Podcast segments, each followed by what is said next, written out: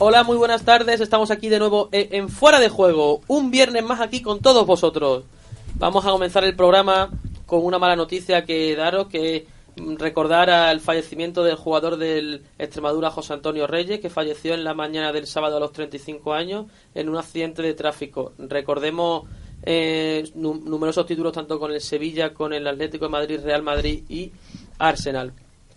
Eh, falle- eh, lamentamos mucho su fallecimiento y, y mucho apoyo a la familia en estos momentos tan complicados. Pero vamos a dejar las malas noticias de lado y vamos a comenzar a presentar a la mesa. Muy buenas, José Enrique. Hola, ¿qué tal, Manu? Muy buenas, Fran. Buenas tardes. Muy buenas, Álvaro. Buenas tardes. Y muy buenas, Carlos. Buenas tardes. Después de haber presentado a la mesa, vamos a comenzar con unos titulares que nos ha dejado la semana.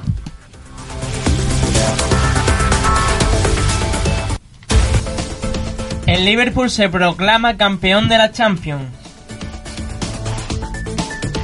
El Granada consigue el ascenso matemático a la Liga Santander. Luka Jovic ficha por el Real Madrid por 60 millones. España ilusiona en el último amistoso antes del Mundial Femenino. Final igualada entre Toronto y State Warriors. Nadal sigue con paso firme en Roland Garros.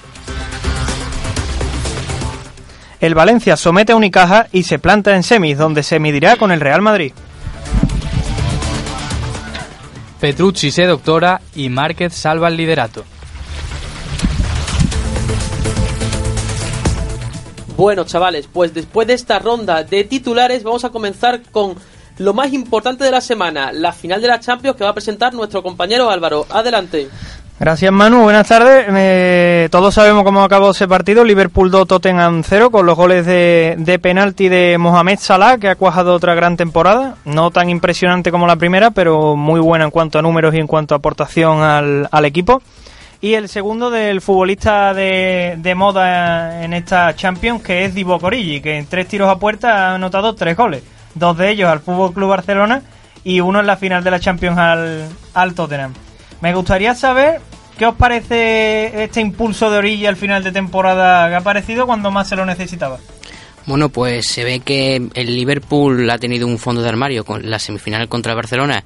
Tuvo una gran ausencia de, de Salah y pudo ser suplido perfectamente por Origi y por, por Jorginho Wijnaldum, que también hizo un gran partido con esos dos goles.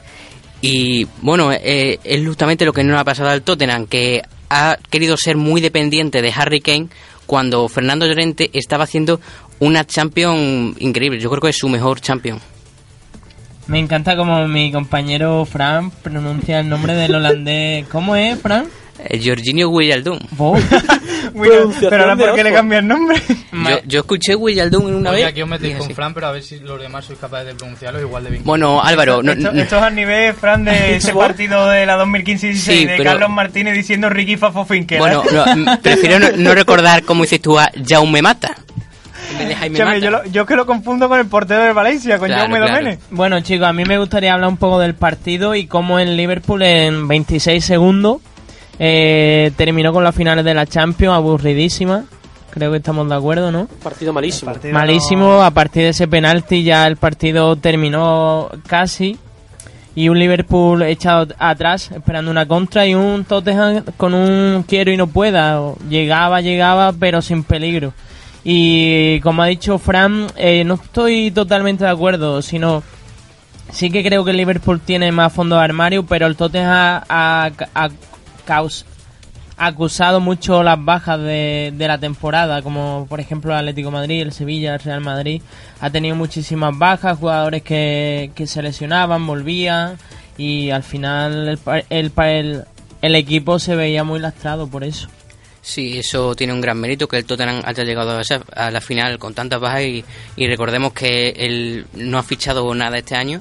Eh, a mí me gustaría decir que, mm, bueno, en esta final el Liverpool ha tenido, o sea, la, los fallos estrepitosos de Carius en la an- anterior final le ha servido de experiencia para ganar con solvencia y al contrario que el Tottenham, que ha, pecado de, de inexperiencia, eh, con ese gran fallo, esa mano de en, en el penalti en el primer minuto. Eso no se puede hacer en una final de Y un bandí inconmensurable que se está diciendo ya para que le den el balón de oro.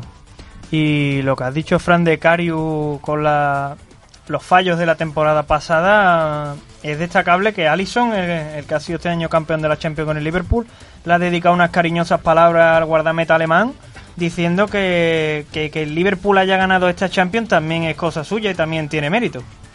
Bueno, eh, también quería trasladaros a la mesa un debate que también ha dado mucho de qué hablar, que ha sido la alineación de que, que sacó Pochettino, no sacando, por ejemplo, a jugadores como Fernando Llorente y, sacar, y sacando a un tal Harry Kane, que sabemos que sabe algo de esto, titular después de salir de una lesión, y tampoco sacando a Lucas Moura de titular, después del partido que hizo en, en. Me gustaría preguntar ahora a la mesa, a los cuatro, saber qué opináis sobre, sobre esto. Bueno, el Lucas Moura es verdad que sí se le puede achacar más que no lo pusiera porque prácticamente lo metió en la final. Pero lo de Kane es que Kane estando al 60% es casi mejor que todo el equipo. Entonces sí que veía que, que, que podía jugar. Es verdad que a lo largo del partido pudo haberlo cambiado antes porque eh, se veía que no estaba a nivel de forma, pero bueno, lo de Kane no lo veo tan grave quizás como lo de Moura, que Moura ha sido muy importante, ¿no? Yo sinceramente creo que, que después de salir Fernando Llorente al terreno de juego, el Tottenham dio un paso adelante y yo creo que aunque no con tanto acierto, pero sí con, con mucho corazón y mucho empuje, pudo haber intentado haber conseguido algo al final del partido, pero mm, sabemos que no lo consiguió y le faltó ese último metito y ese último disparo y cuando consiguió disparar se encontró con un Alison Becker mm, formidable eh, debajo de los palos. Eh, bueno, para mí Harry Kane no debería haber salido de inicio, debería haber- jugado los últimos minutos, que sal- saliera fresco, que así, aun estando al 60%, podría haber aportado bastante y eh, de titular hubiera puesto a Fernando Llorente, que se lo estaba mereciendo. Totalmente de acuerdo contigo. Es que, pero también hay que tener en cuenta lo que dice José, que un Kane al 60% es un futbolista que en este proyecto del Tottenham, que este- esta temporada la ha llevado a la final de la Champions, es el que ha liderado el proyecto. O sea, tú no puedes sentar al líder, entre comillas, de- del grupo porque no, viene de una lesión. Si el tío está para entrar a la convocatoria, está para jugar. Y ¿dónde veo yo el fallo? Donde lo ve José precisamente. Kane se, estu- se estuvo viendo durante el partido que no estaba fino, no marcaba los centrales, no se desmarcaba, no podía llegar al centro del campo como a él le gusta y abría banda para continuar el juego. Y si ves que no puede, minuto 60, yo creo que ya ha, ha bailado bastante con, los- con los centrales del Liverpool. Cámbialo y mete a Llorente, que ya vimos en Ámsterdam que gracias a él y Lucas Moura el Tottenham pasó a la final. Si no es por esos dos, Yo creo que Pochettino no supo reaccionar, no tuvo mucho, muchas ideas. Y es reseñable que en el minuto 60, si no me equivoco, ya el Liverpool llevaba dos cambios y el Tottenham, que tenía que remontar, no tenía ningún cambio hecho. O sea, es verdad que el banquillo del Tottenham tampoco es para tirar cohetes, pero una reacción a tiempo hubiera quizás cambiado un poco el marco del partido, ¿no? Y Lucas Moura, a mí me sorprendió grat- mm, no gratamente prácticamente que no estuviese en el partido. Me parece algo que Pochettino ahí se equivocó. Y sobre todo después del partido que hizo Heung-Min Son, que para mí no fue de los mejores para nada de su no, equipo. no, no. Eh, Yo si hubiera sido Lucas Moura hubiera tenido un, ca- un cabreo considerable. O sea, es que me- son que Mm. la gente le está dando mucho bombo a Son, pero vamos, que yo en Amsterdam no vi... Yo no veo a Son desde el partido con el Manchester City en la vuelta. Son es un, Desde ahí desapareció. Es un jugador muy irregu- irregular. Te hace un partido bueno, otro malo, dos buenos, dos malos. Y Lucas Moura es mucho más eléctrico, tiene más nervios que, que Son. Pero ¿sabes lo peor? Que la gente conoce a Heung-Min Son por culpa de los videojuegos. Y en la vida real no les, ha vi- no, no les han visto jugar tanto. Y eso es lo mejor lo que se cree la gente, que en la vida real es, es el- es lo mismo que un videojuego y, y para nada es así. ¿Por qué videojuego? ¿El Mortal Kombat? o? Sí, por el, por el Call of Duty. Sabemos todos perfectamente qué videojuego es, chicos. El PES, ¿no? Sí. No quiero hacer El publicidad. P2006. Porque no nos pagan, no hacemos publicidad porque no nos pagan, básicamente. Entonces no hablemos ni del FIFA ni del Pro. ¿De qué, sí de qué- hablado. de qué no hablamos? ¿De qué? ¿De Hablamos. qué? ¿Exclusiva? De EA Games. Bueno, Carlos, ¿qué tal? ¿Qué te pareció a ti eh, el partido? Pues yo no puedo decir nada porque no lo vi directamente. Oh, Oh, Bueno, Eso- eh, eso no pues muy mal, ¿eh, Carlos? Carlos. estuvo viendo otro partido, ¿no? Sí, vamos, he tenido un fin de semana entre apuntes que he tenido tanto tiempo para ver. tranquilo, Carlos. En este programa se valora la sinceridad. Carlos y la, 1, la, y la- mesa 0. y la originalidad. Bueno, y ahora vamos a pasar a- al lado del Liverpool, que recordemos tampoco realizó un buen partido para nada y que se encontró con el minuto uno con un penalti que para mí es inexistente. No sé qué opináis la mesa sobre la sobre la mano. A mí me parece muy pobre para que se pite penalti. Más cuando me acuerdo el año pasado Sergio Ramos tuvo uno parecido y no pitaron. Entonces, no sé. A, a ver, es verdad que un jugador no puede hacer eso.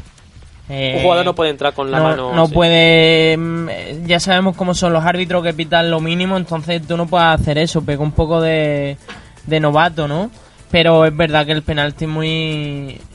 Muy exigente para, para ser penalti.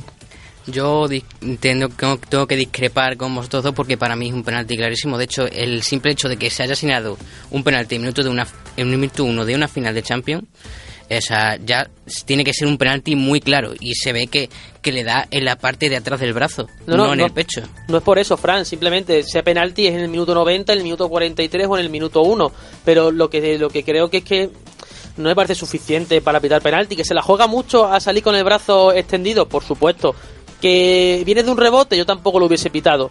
Mm, lo que sabemos es que el árbitro lo pitó y que lo transformó eh, Mohamed Salah. Otra cosa es que el VAR no, no, no entrase dentro de la jugada o que no lo fuese a revisar. ¿Qué opinas, Álvaro, acerca de esto? A ver. Es que es así, el penalti es penalti en el minuto 1, en el 5, en el 30 y en el 92. Eh, Un penalti es un penalti. Y yo estoy de acuerdo con Fran, esto es penalti.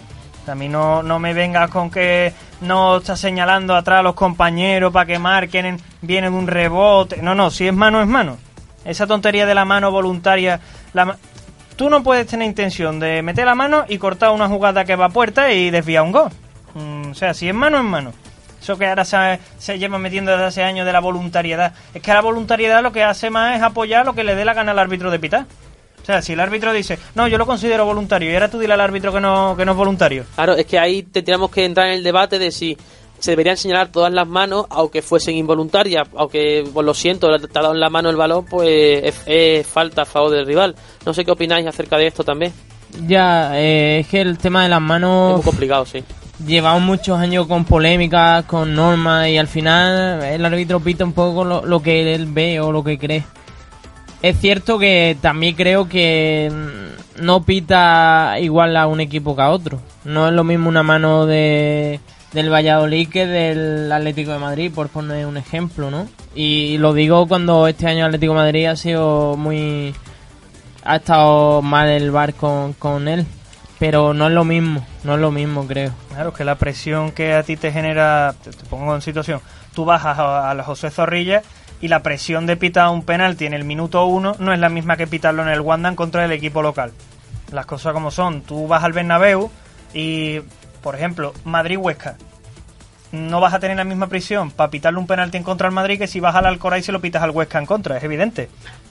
Pero ahí es donde están los buenos árbitros, que son los que tienen que ser imparciales totalmente. Que se dejan llevar eso, se dejan llevar por esa influencia.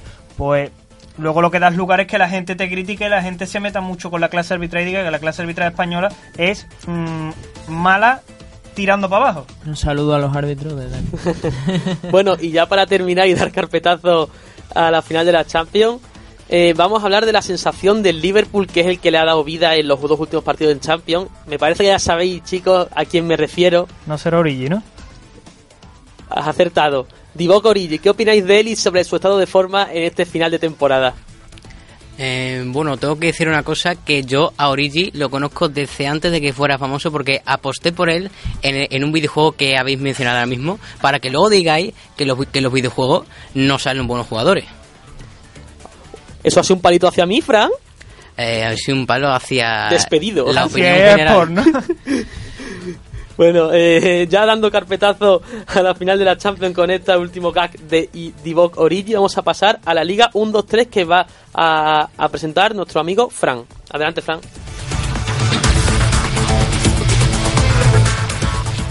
Eh, bueno, sí, una, una jornada que ha comenzado el viernes 31 de mayo, en el que, bueno, el Real Sporting ha ganado 0-1 al, al Reus, un partido que no se ha jugado ni siquiera.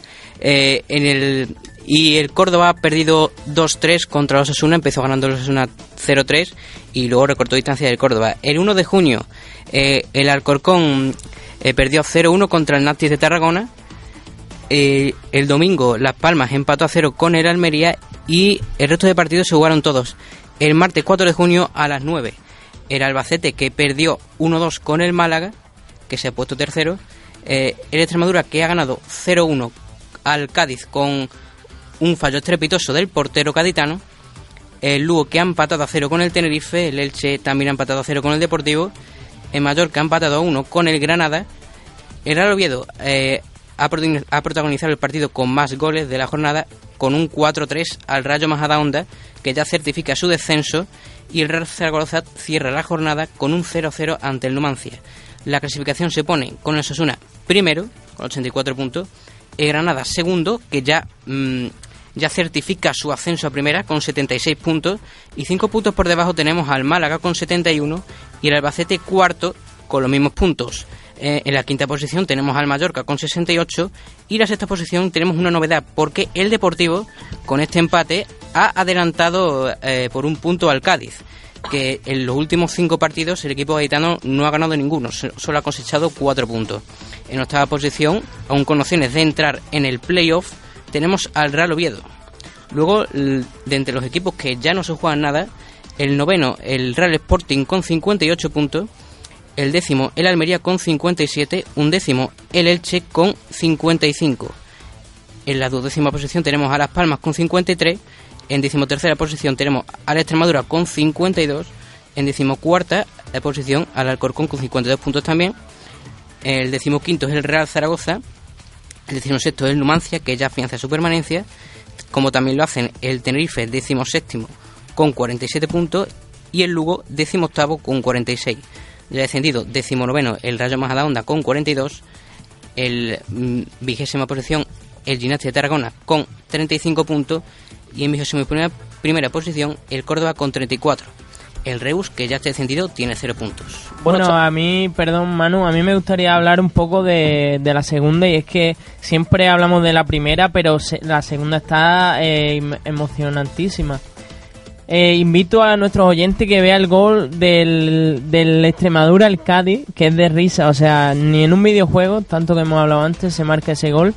Y luego con la jornada entre el Rayo, eh, Rayo Majadahonda y el Oviedo, una remontada increíble, eh, increíble, iba 1-3 si no me equivoco, ¿no? Sí, 1-3. Y, Y remonta los últimos minutos. 4-3 Sí, y ese increíble. gol eh, aupó al, al Oviedo a, a casi el playoff y al, al Cádiz ese gol del Extremadura lo bajó en, en favor Eh, del Deportivo. Sí, y esa remontada del Oviedo también hay que decir que ha descendido el Rayo Majadahonda y desde aquí mandamos un, un apoyo al, al equipo de- madrileño y esperemos que la próxima temporada vuelva a segunda división.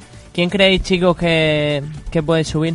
Bueno, pues ahora, como ya hicimos esta, eh, esta predicción hace un hace unos programas, ¿no? Me- nos equivocamos todos rotundamente, excepto Álvaro, creo recordar, que dijo que iba a ascender el Granada. Yo creo ahora que veo mejor estado de forma al Málaga para los playoffs, pero cuidado con el ¿Y Albacete. el Deportivo? El Depor no. No. El Depor ha estado demasiado irregular esta, esta temporada y yo creo que el Depor puede llegar a la final, pero no va, no va a conseguirlo. A ver, estado de forma. A ver, evidentemente, mm, el que llegue en mejor estado de forma es favorito. Esto es el ABC del fútbol y más en segunda división. Pero yo creo que en un en unas eliminatorias donde si te sale la cosa bien solo tienes que jugar cuatro partidos, te juega acabar bien esta temporada y la siguiente. O sea, yo creo que favorito, favorito no veo a, no veo a ninguno porque esto es como las finales. Un Tú puedes lotería. ser muy favorito, podemos decir este equipo es más favorito, lo vemos mejor y tal, y ahora lo elimina y es el que sube a primera. Por eso yo no me, no me aventuro a decir ninguno de los ninguno de los cuatro y esperemos a ver a ver cuál acompaña a Granada y a Osasuna en primera división. Bueno, para seguir con este debate vamos a aportar más datos y vamos a decir los partidos que se juegan en la próxima jornada que arranca el sábado 8 de junio a las 8 y media.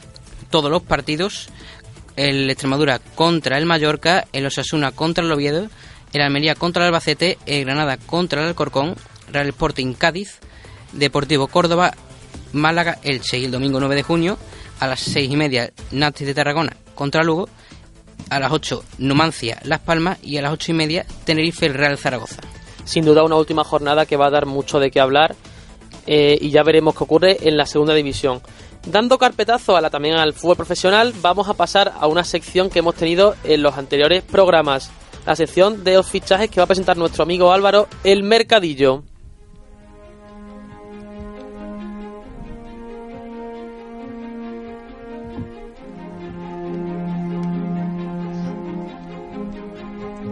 Pues sí, ya estamos en el mercadillo una semana más y A, con, a- a- a con euro. dos- a, a- a euros, señora, a euros. Con dos fichajes ya oficiales, lo más importante, ahora vamos a hablar de rumores, pero dos fichajes importantes. Uno, el delantero que hemos anunciado ante los titulares, Luka Jovic, que ficha por el Real Madrid procedente del Eintracht de Frankfurt. Un Eintracht que se, se venía especulando ya lo que iba a hacer. 7 millones al Benfica y 60 o 70 a cualquier equipo que viniera y el Madrid ha sido el más listo. La salió redondísimo, ¿eh? No, no ha estado ni... Un, un dato que, que os va a interesar a vosotros dos y a, y a Manu también, que Florentino Pérez, del que mucha gente se rió un poco por vender a Morata por 80 millones, no entiendo, un buen precio, más para el delantero suplente del Madrid, a- o sea, vende a Morata por 80 millones, que es el suplente, y se ficha un futbolista que te puede dar 9 temporadas, 10 temporadas si me apura, de buen nivel, que le puede quitar el puesto a Benzema perfectamente porque tiene actitudes, que es Luca Jovic. Y son 20 millones de margen. Si sale bien, me, me parece un jugadorazo. Es alto, le pega bien, eh, puede usar las dos piernas. No se sabe si es diestro o es zurdo porque le pega bien con las dos. Y me parece una, una apuesta de futuro bastante buena para el Madrid. Y recordemos lo que ha dicho Álvaro, con los precios de mercado que hay, hay ahora mismo, no me parece caro, la verdad, para ese jugador. Quiero hacer hincapié en un dato que ha dado Álvaro, es que son 21 años lo que tiene este futbolista. ¿Sabéis el nivel que puede dar en los próximos 10-15 años en un equipo como el Madrid? Bueno, 15 años tampoco Bueno, pasa bueno, que no un portero, un delantero. optimista. Pero échale, vamos a ser optimistas, vamos a echarle nueve temporadas hasta los 30 años, más Sí, o menos sí. lo que tiene Benzema.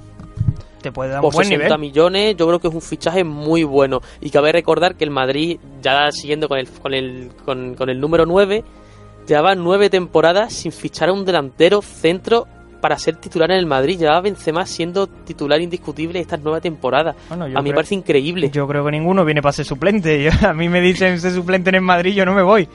Pero al final es que todos los entre... algo tendrá Benzema cuando todos los Sí, entrenadores que van al Bernabéu lo ponen. Es que ahora ha tenido que coger esos galones que dejó Cristiano ahí pendientes, pero los años que ha estado Cristiano es que era el complemento de Cristiano. Es que era como Suárez en el Barcelona con Messi. Sí, la verdad que sí. Y, y para mí ha sido uno de los mejores fichajes que puede haber hecho el Madrid esta temporada. Y bueno, vamos a pasar al siguiente fichaje. Eh, importante, Álvaro, ¿cuál es?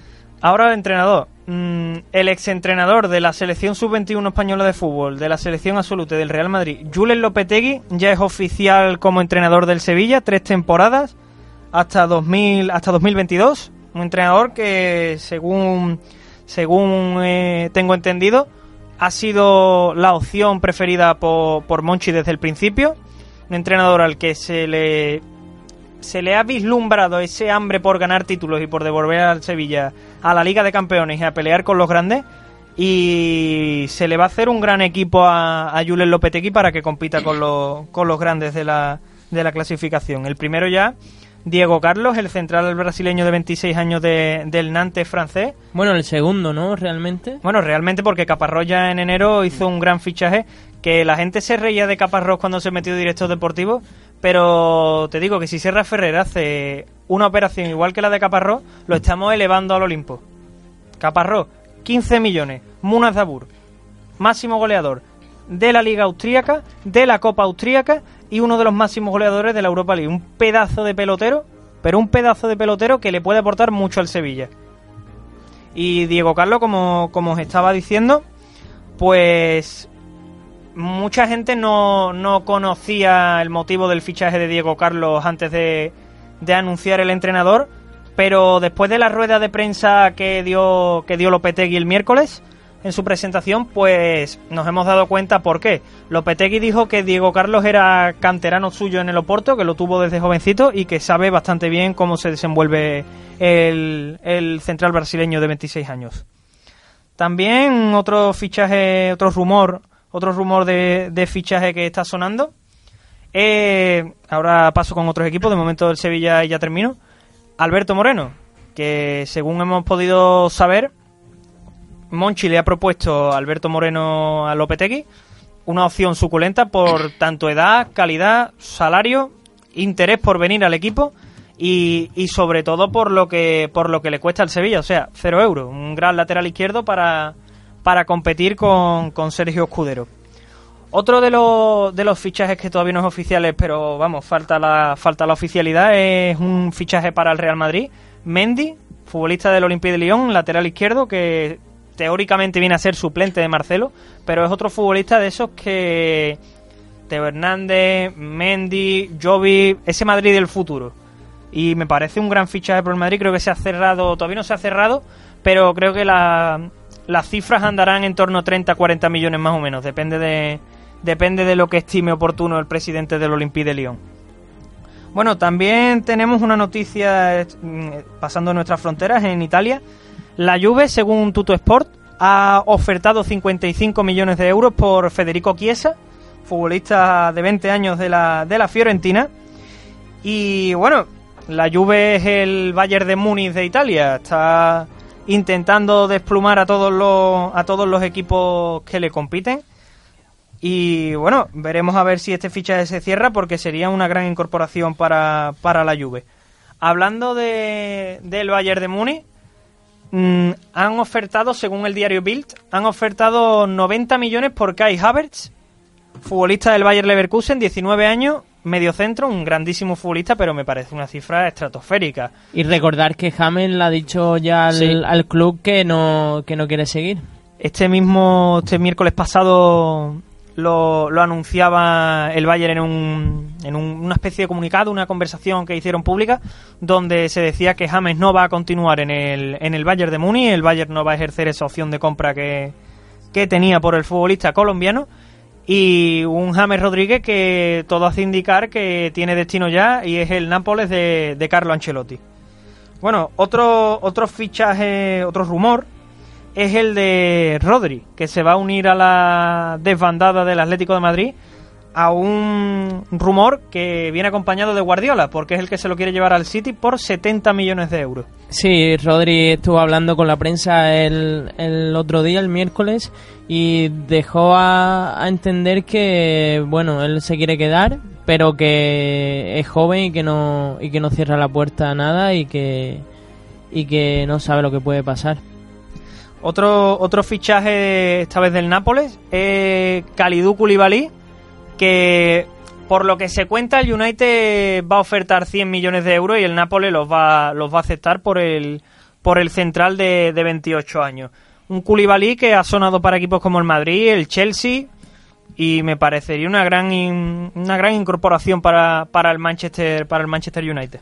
Bueno, después de esta ronda de fichajes me gustaría abrir un debate aquí en la mesa y vamos a empezar con los temas más importantes de los equipos españoles. En primer lugar, con el nuevo entrenador del Sevilla, Julen Lopetegui. Me gustaría trasladar aquí a la mesa qué es vuestra opinión y qué os parece. Si creéis que puede funcionar en el Sevilla de tal, de tal manera que no funcionó en el Real Madrid. Eh, yo, a ver, yo personalmente no me gusta, pero sí creo que puede hacerlo bien en el Sevilla. Primeramente porque igual puede hacer un buen tande con, Mon- con Monchi, con los fichajes y luego conocer la liga. O sea, ya sabe de qué va un poco la cosa y puede hacerlo bien. Yo no quiero opinar nada, simplemente os quiero preguntar a vosotros que si os ha sorprendido este fichaje. Bueno, la verdad que ha sido un fichaje que no me, que no me lo esperaba, la verdad. Pero, pero yo creía que iban a, haber otras opciones para el banquillo. Y, y bueno, que, que nuevo entrenador del Sevilla Fútbol Club y a ver lo que ocurre. Pero yo creía que, que van a traer otro tipo de entrenador y no tan, tan importante como, como Julen Lopetegui. Adelante Álvaro, que tenemos noticias de última hora. Sí, que aparte de Alberto Moreno se une, también ha sido noticia que aparte de que Arana se va, que Escudero también, no sé qué opinará Lopetegui, la última palabra ya la tiene Lopetegui, pero que Escudero también se rumorea que se va a marchar del Sevilla y están sonando Alberto Moreno y un futbolista de- no del lo digas. Álvaro. Exclusiva. Adelante Álvaro. No tenemos el No tenemos el del chiringuito, pero- bueno. Sergio Reguilón, junto con Marcos Llorente, que ya sonó, ya lo dijimos, ya sonó hace tiempo. Sergio Reguilón se une a Alberto Moreno en, ese, en esa búsqueda de Monchi y de Lopetegui por, por incorporar un lateral izquierdo. Ahora con... Por eso tenía yo mucho interés en que Lopetegui fuera entrenador del Sevilla. Aparte porque me parece un técnico tremendo, un técnico que... Quitando el Madrid, pero claro, si le quitas 50 goles por temporada al hombre que le vas a pedir. O sea, y al final estaba en la misma posición, un poco más atrasado, pero que estaba más o menos en la misma posición que lo dejó el Madrid decidan con Cristiano. O sea, que tampoco no le puedes pedir a alguien que no alguien que no dispone de medios no le puedes pedir resultados. Y bueno, yo creo que con ese tándem que tú has dicho, José, va a hacer con Monchi, creo que las las exigencias que tenía en el Madrid, en un Madrid tricampeón de Champions, no son las mismas que tiene aquí. Aquí prácticamente empieza como Emery, empieza desde abajo, que se entienda desde abajo, desde la Europa League. Tiene posibilidad de disputar Copa, la Liga y el objetivo es entrar en Champions. Ese vía Liga, vía Europa League, me da igual, la que sea. Pero el objetivo que le marcan a Lopetegui es entrar en Champions. Y veo bastante factible que futbolistas del Madrid como Sergio Reguilón, Marcos Llorente o incluso me voy a tirar un triple, Dani Ceballos, puedan incorporarse a las filas del Sevilla. Bueno, eh, sin duda alguna es una noticia que puede que puede tener sentido debido sobre todo al efecto dominó que puede traer el fichaje de Mendy por el Real Madrid y que puede llevar a Sergio Reguilón y otros jugadores como como como como Llorente y como y como Dani Ceballos al Sevilla Fútbol Club. Y ya para terminar la sección de final eh, de fichaje, me gustaría llevar a la mesa unas declaraciones que ha realizado Eriksen, medio mediocentro del Tottenham, que se dijo que le gustaría jugar en el Real Madrid para dar un paso adelante a su carrera. ¿Qué opináis acerca de esto, chicos? Yo lo fichaba ya, o sea, me parece un jugador tremendísimo. Es del, del corte de Modric, pero sí es verdad que le puede salir al Madrid por un ojo de la cara. Pero bueno, entre lo que se baraja de Pogba y Eriksen, yo me quedo con Eriksen eh, fijo.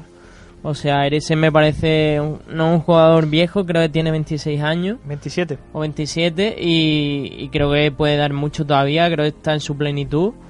Y me parece muy buen jugador para, para el centro del Madrid. Recordemos que Madrid esta temporada no ha estado en su mejor nivel y, le puede hacer una buena competencia. Y que tiene 34 años ya Modric, que yo creo que ya va siendo hora de realizar un cambio generacional y por lo menos para ir metiendo nueva, nueva savia dentro del equipo.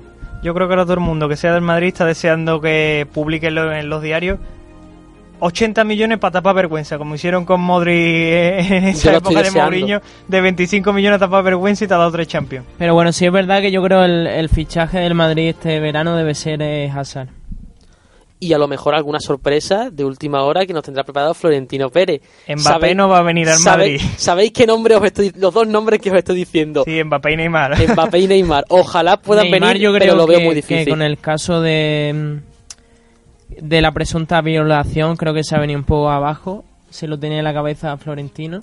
No por nada, sino porque no creo que sea el momento ni ni él tenga la gana ahora de pensar en eso. El otro día dijo, bueno, el otro día, el miércoles, dijo un representante de la selección brasileña, no del cuerpo técnico, sino del de, Ministerio de, de Deporte, que duda bastante que Neymar vaya a participar en la Copa América porque psicológicamente se ve, los compañeros saben, desde lejos los reportajes pues lo podemos intuir un poco, pero los compañeros saben cómo es Neymar de risueño y de divertido y Neymar no está bien, no está bien. Y si Neymar no va a la Copa América, podría ser la oportunidad de ir a la selección de Vinicius Junior? A ver, ¿qué otro hay? Claro, es que, no, es, no, es que no, Por descarte, Es, muy buen jugador. Me sorprende que hayan anunciado la camiseta de la Copa América con, con Vinicius y ahora no lo lleve. Pero es que se va a animar. ¿Qué futbolista tiene Brasil para eh, incorporar yo siendo Brasil, si no, vine, si no va Vinicius, no juego la Copa América. Aparte de la aportación de José, hay que recalcar que otro jugador sí se ha quedado fuera y que sí ha hecho mérito, Douglas Costa, que ya está más contrastado, ha ido con Brasil, ya tiene experiencia de jugar en la élite y al fin y al cabo Vinicius ni una temporada porque está lesionado mucho tiempo. Bueno, pero si te das cuenta, el seleccionador es el que manda. Eso es como, por ejemplo, eh, la sub-21, ¿vale? Se ha convocado a Jesús Vallejo del Real Madrid, lo, lo estuve viendo el otro día un Jesús Vallejo que los 3-4 partidos que ha jugado en el Madrid han sido penosos y que ha jugado y que ha jugado apenas. Pero si el seleccionador cree oportuno que ese futbolista le va a aportar a su equipo lo que necesita, él manda. Esto es como la selección, yo siempre lo digo, la selección es un, es un equipo en pequeño. O sea, si tú, tú a un director deportivo le pides, tráeme este futbolista, este futbolista, este futbolista o este perfil de futbolista. Si esos jugadores son los que se adaptan a tu perfil, para 10, 12, 8, 5 partidos, son los que te llevas. O el caso en España, por ejemplo, Luis Enrique, Asensio, Isco, jugadores que yo creo que estamos todos de acuerdo, que no han hecho méritos ninguno para ir con la selección en todo lo que va de año, pero al final se, es lo que decide Luis Enrique. Bueno, y de- otra noticia que dio nuestros compañeros del partidazo de la COPE es que el Real Madrid le ha comunicado al entorno de Mario Hermoso que no quiere al jugador. O sea, no se opondrá que fiche por el Atlético de Madrid si, así lo, de- lo desea. El día 3 de julio tiene la vuelta al trabajo de, de- del jugador.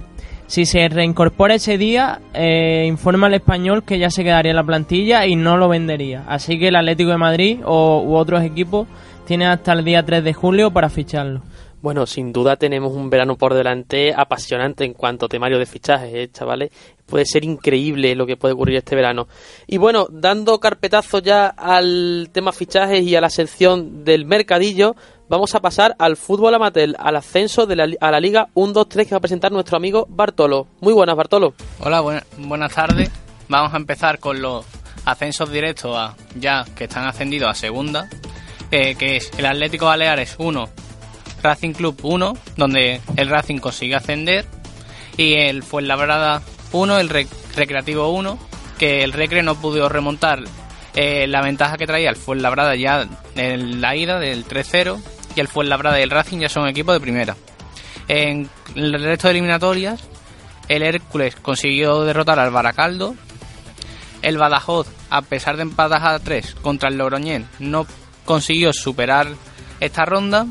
El Cartagena logró remontar al Castilla con un 2-0. El Melilla eh, confirmó el resultado de la ida con un 2-1 contra el Villarreal B. El Mirandés consiguió derrotar al Atlético Madrid B con un 2-1.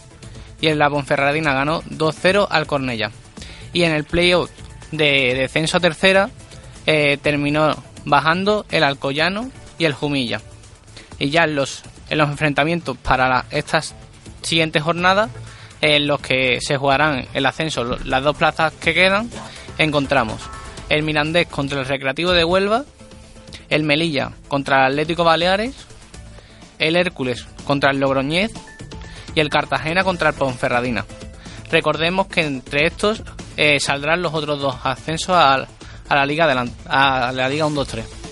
Bueno, sin duda alguna sido una jornada súper interesante y quiero hacer hincapié sobre todo en, lo- en los enfrentamientos para ascender a Segunda División A directamente en el Fuenlabrada Recreativo de Huelva y en el partido del Racing de Santander contra el Atlético Baleares, que recordemos el Fuenlabrada y el Racing ya son equipos de Liga 1-3, por tanto, enhorabuena.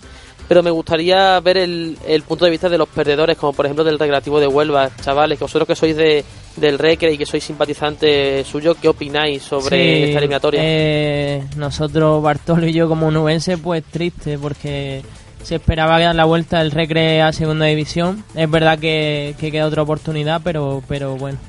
Eh, y nada, recordar que el Fuenlabrada es la primera vez que sube a segunda división. Y nada, esperemos que el, que el Recre suba en estas eliminatorias, ¿no? En el partido, el Fuenlabrada eh, se nota que es un equipo bien preparado, defensivamente rocoso, y de ahí que el Recre casi no creara ocasiones, excepto una en el minuto 20, que si la llega a meter seguramente hubiera cambiado el rumbo del partido, ya que la paró el portero y sucesivamente la sacó el defensa bajo los palos. Y ya al final de la primera parte, el Fuenlabrada metió un gol que eh, sentenció la eliminatoria.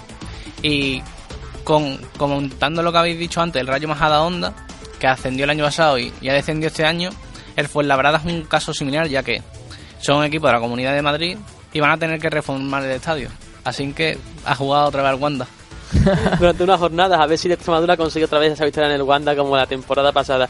Y quiero también, ya para terminar esta mm, esta sección del, del ascenso de segunda vez, ascenso a la Liga 1-2-3, la cruel, cómo es el fútbol de cruel con algunos equipos, ¿no? Sobre todo desde Logroño, con un club deportivo Badajoz que luchó, luchó y se llegó a remontar un partido que se había puesto eh, totalmente en patas arriba en los primeros minutos con un gol en propia puerta de Francis y que consiguió remontar y que luego un penalti. Es que mm, lamentablemente el fútbol es así y si por ejemplo fallas en la ida eh, lo pagas en la vuelta como ha ocurrido en esta mm, eliminatoria.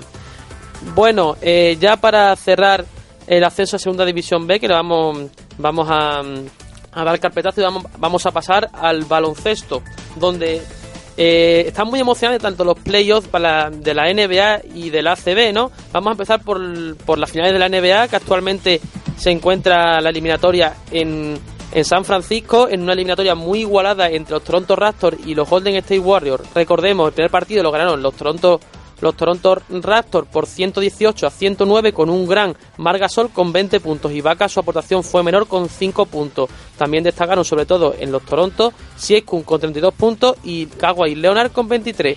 Por parte de los Warriors no jugaron muy bien, pero eh, Curry aportó 34 puntos y Clay Thompson 21. Pero en el siguiente partido, todavía en Toronto, los Golden State Warriors consiguieron la victoria por 104 a 109 y, consiguieron robarle el factor cancha al equipo canadiense. Margasol no pudo cuajar un gran partido como, al como en el primer partido y Sergi Vaca incluso llegó a aportar un poco más con 7 puntos y 10, y 10 rebotes. Stephen Curry aportó 23 puntos y Clay Thompson 25. Damon Green también jugó muy bien con 17 puntos.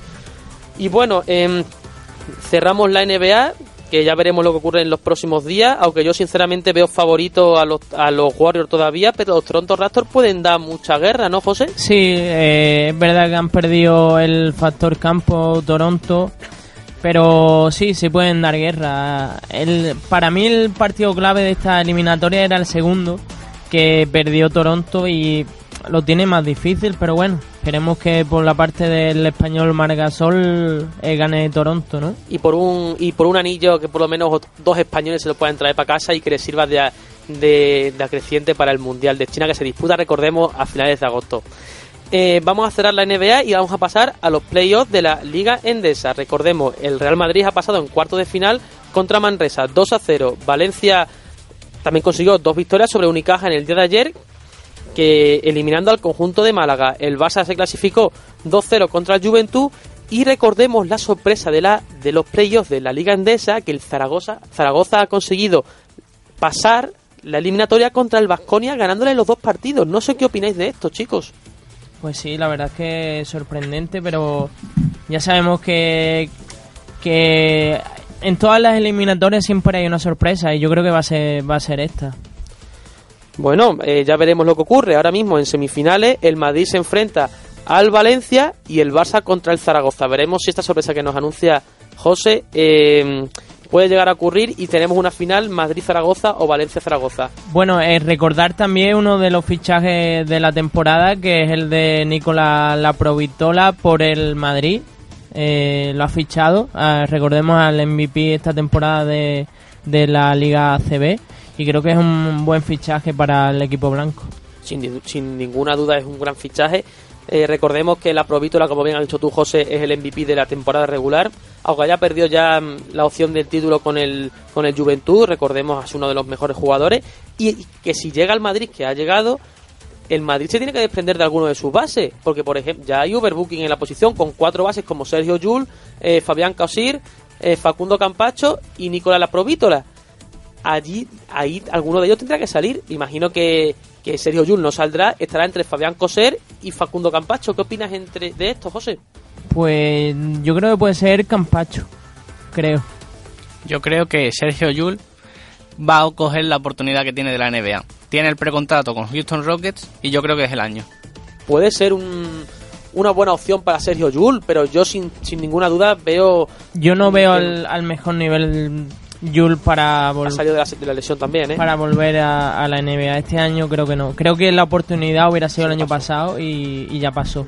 Bueno, ya veremos lo que ocurre. Yo también veo, como dice mi colega José, eh, que Facundo Capacho es que puede salir del equipo porque dudo que el Madrid se quiera desprender de Fabián Coser, un gran jugador que tiene mucha progresión y que incluso le llegaron a catalogar como el nuevo Luca Doncic, que salvando las distancias creo que también es muy buen jugador este último que que, he comentado. Y bueno, ya veremos qué ocurre en el baloncesto y vamos a pasar a, otro deporte muy importante como es el tenis. Pues sí, eh, un, un, un Roland Garros que, que está ya en semifinales, que va a enfrentar a, a Nadal y a, y a Federer. Y de esa eliminatoria pues saldrá el, el rival de, de Djokovic.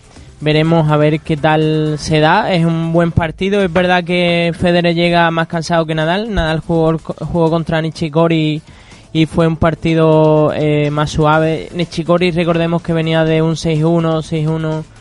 Eh, perdón, Nadal ve- viene de un 6-1, 6-1, 6-3 contra Nishikori porque el japonés venía muy cansado de del partido anterior. Y recordemos que Nadal está a un nivel inconmensurable en este en, en este Roland Garros, que solamente ha perdido un 6 y fue contra David Goffin en los octavos de final.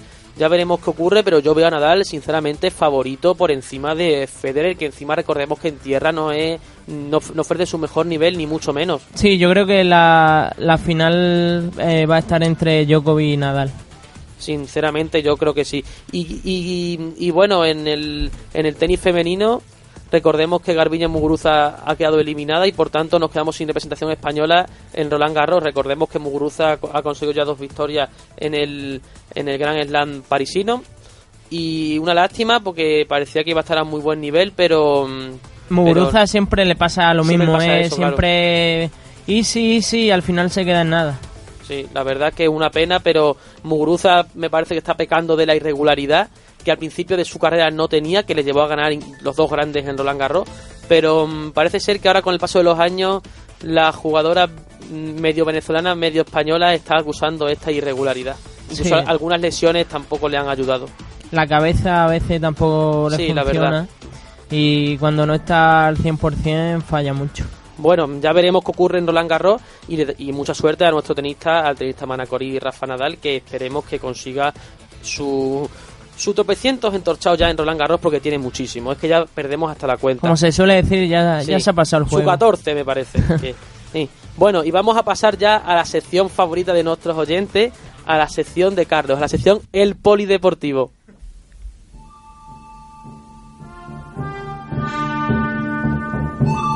El polideportivo. Buenas tardes de nuevo y por última vez, Manu. Hoy ponemos punto y final, o quizás puntos suspensivos, quién sabe, a esta, Seguro. a esta sección, el polideportivo. Porque es el último programa de la temporada. Pero bueno, dejemos las despedidas para después, porque esta semana vamos a hablar del Gran Premio de Italia de MotoGP, disputado el pasado domingo, en el que Petrucci se doctora y Márquez salva el liderato.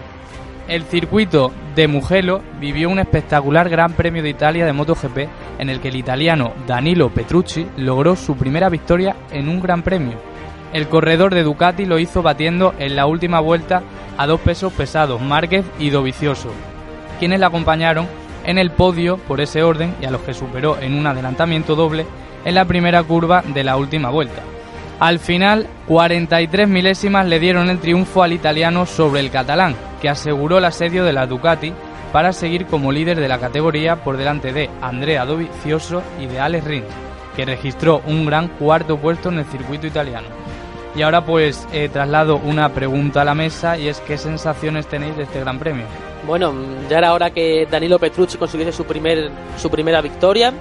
Eh, recordemos, ha sido un curate toda su vida, desde las categorías más inferiores hasta MotoGP, y que cabe recordar que, es un chaval que se metió en, la- el tema de las motos con 19 años, mucho más tarde que, que sus competidores actuales como Márquez o como Dovizioso, ¿no?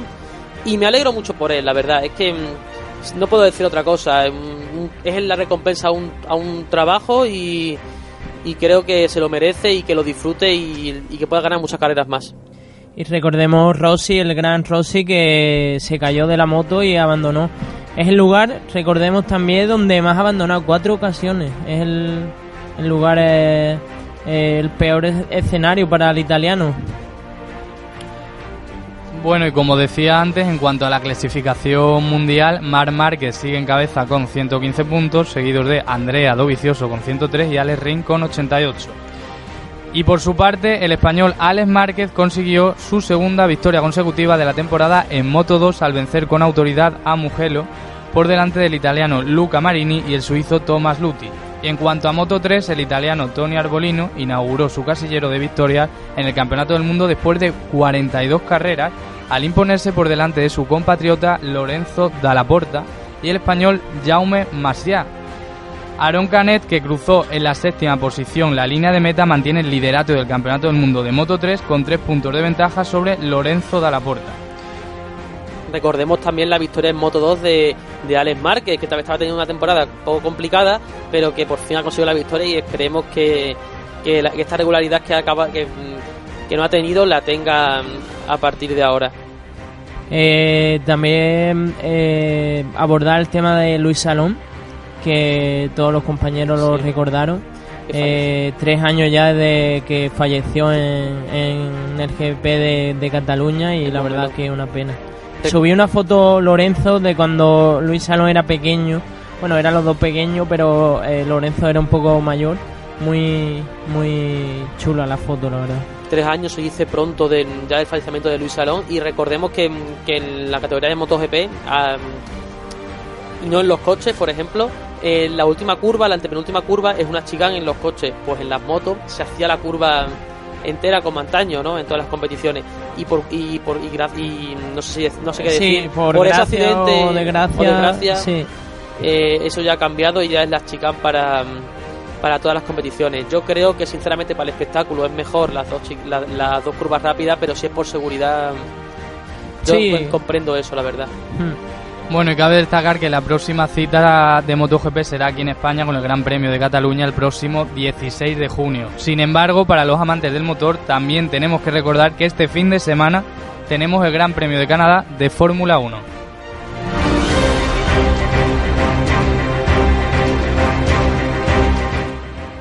Y ahora cambiamos de tercio. Hablemos de fútbol femenino porque España ilusiona en el último amistoso antes del Mundial Femenino.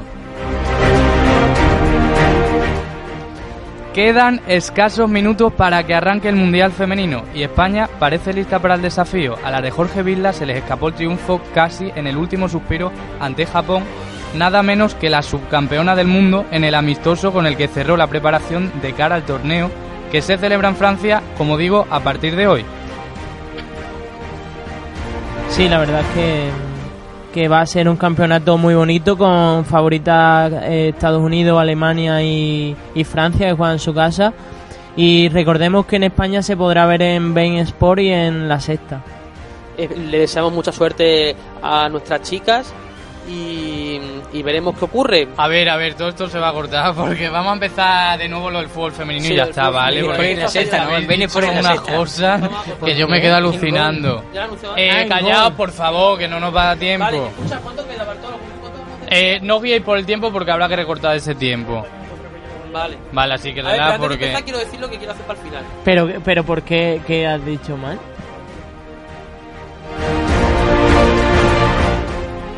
Y ahora cambiamos de tercio, hablemos de fútbol femenino porque España ilusiona en el último amistoso antes del Mundial Femenino. Quedan escasos minutos para que arranque el Mundial y España parece lista para el desafío. A las de Jorge Vilda se les escapó el triunfo casi en el último suspiro ante Japón, nada menos que la subcampeona del mundo, en el amistoso con el que cerró la preparación de cara al torneo que se celebra en Francia, como digo, a partir de hoy.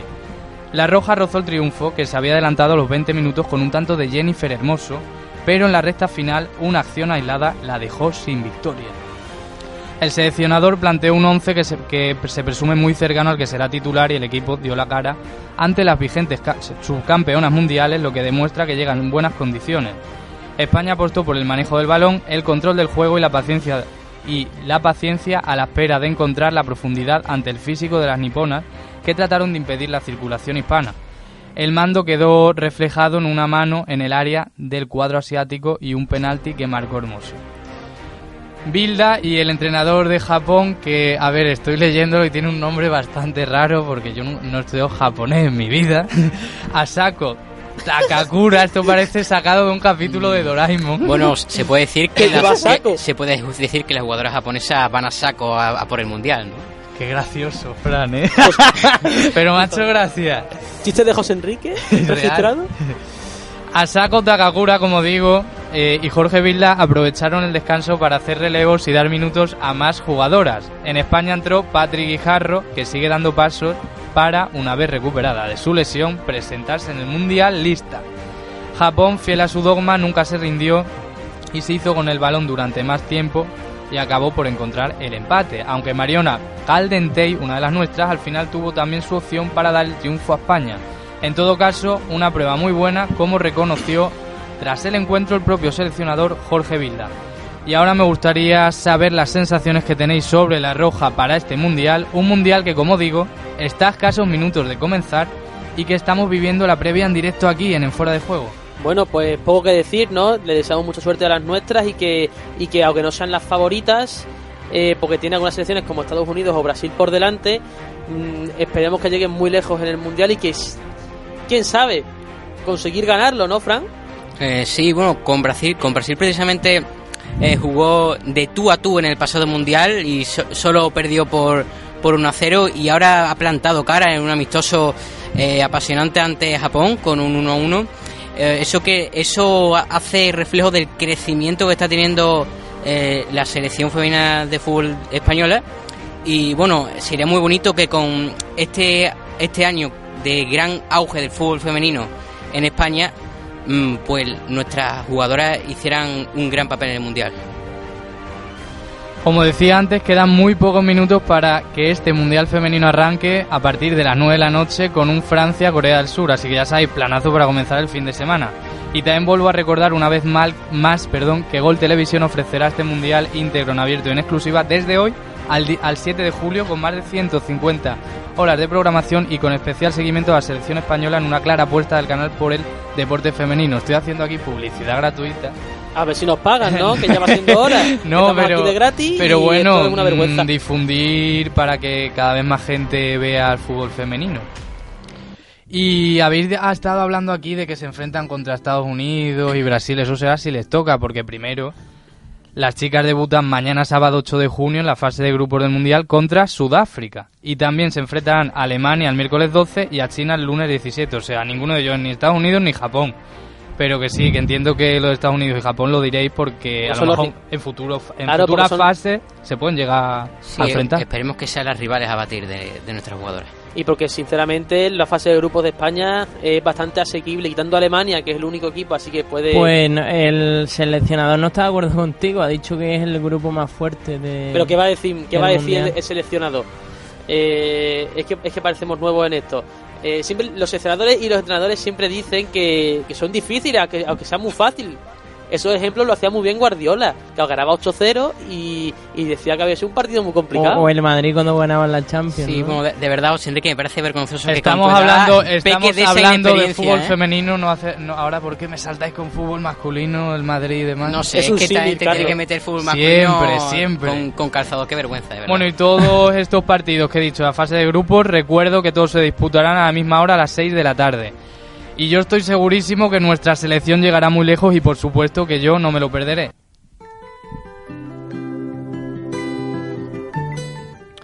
Y aquí y ahora cerramos el polideportivo. Mediante esta sección hemos intentado dar voz en mayor o menor medida a otras disciplinas. Y en primer lugar agradeceros a vosotros, Álvaro, José Enrique, Fran, Manu y Bartolo, por brindarme la oportunidad de estar haciendo una sección semanal en este programa y que a pesar de que ha sido muy poco tiempo, tan solo cinco semanas, pues ha sido una muy buena experiencia. Y también personalmente eh, quiero deciros que me lo he pasado genial, como digo, haciendo este programa, pero también me quedo con los momentos que hemos pasado fuera de él, como la feria o en clase. Y bueno, ¿quién me iba a decir a mí que acabaría hablando de deportes en la radio? Así que con esto también he aprendido que nunca hay que decir no a nada. También, por supuesto, agradezco a Time Jazz Radio por darnos lugar en su parrilla semanal.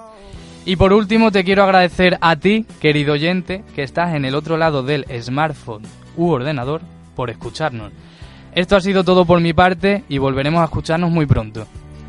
Staring at the bottom of your glass, hoping one day you'll make a dream last. But dreams come slow and they go so fast. Bueno, pues como ha dicho nuestro amigo Carlos, que nos ha dejado a todos sin palabras, eh, este es el final de esta temporada. Eh, seguro que volvemos el año que viene, estoy segurísimo que volveremos. y todos juntos aquí, quién sabe con nuevos fichajes, pero todos juntos aquí de nuevo los que estábamos y que ha sido un placer para mí presentar este programa en el día de hoy y que vosotros hayáis sido partícipes de esto durante este año, no solamente el programa, sino como ha dicho Carlos, todos los momentos que hemos pasado y, y no tengo nada más que decir. ¿Tenéis algo que decir vosotros? Eh, yo sí, yo creo que no podemos despedirnos del programa sin, sin que Álvaro cumpla un- uno de, los de los retos Es que, verdad, es verdad. que prometió en el anterior programa con el juego que planteó Carlos. Venga, hasta luego. Eh, Pues sí, a mí me, me gustaría presentar eh, como despedida a un, a un conocido locutor de radio. Se llama Manolo Lama. Hola, Manolo.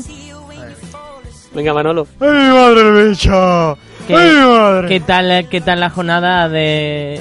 O sea, ¿qué tal la liga? ¿Qué, qué te ha parecido la liga esta temporada?